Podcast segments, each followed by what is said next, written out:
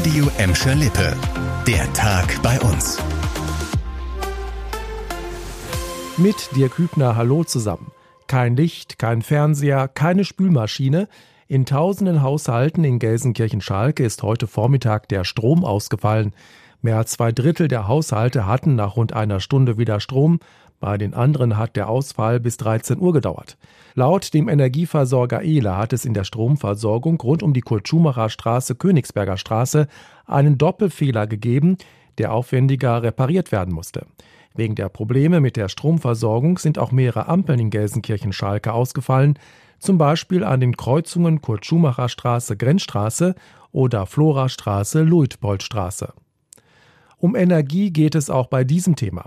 Die Energiepreise kennen derzeit ja nur eine Richtung und zwar nach oben. Ganz klar, dass auch die Handwerksbetriebe bei uns darunter immer mehr leiden. Laut einer Umfrage der für uns zuständigen Handwerkskammer Münster sind die Kosten für Energie in den Betrieben mittlerweile auf 11 Prozent des Umsatzes gestiegen. Am stärksten davon schlagen die höheren Kosten bei Kleinst- und Kleinbetrieben zu Buche.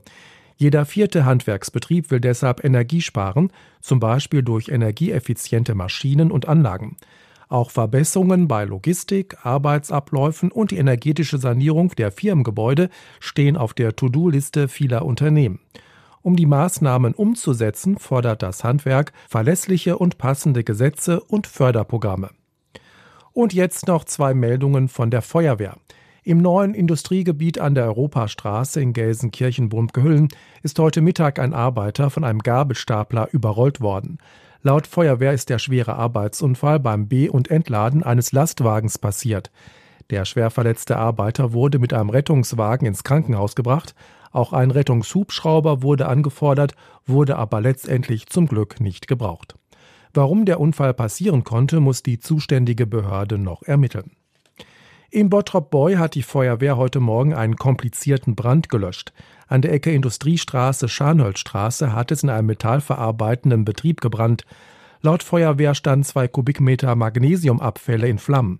Das Material konnte nicht mit Wasser gelöscht werden, weil dabei gefährliche Knallgase entstehen können. Deshalb mussten die Feuerwehrleute ein Salzgemisch auf die Flammen laden.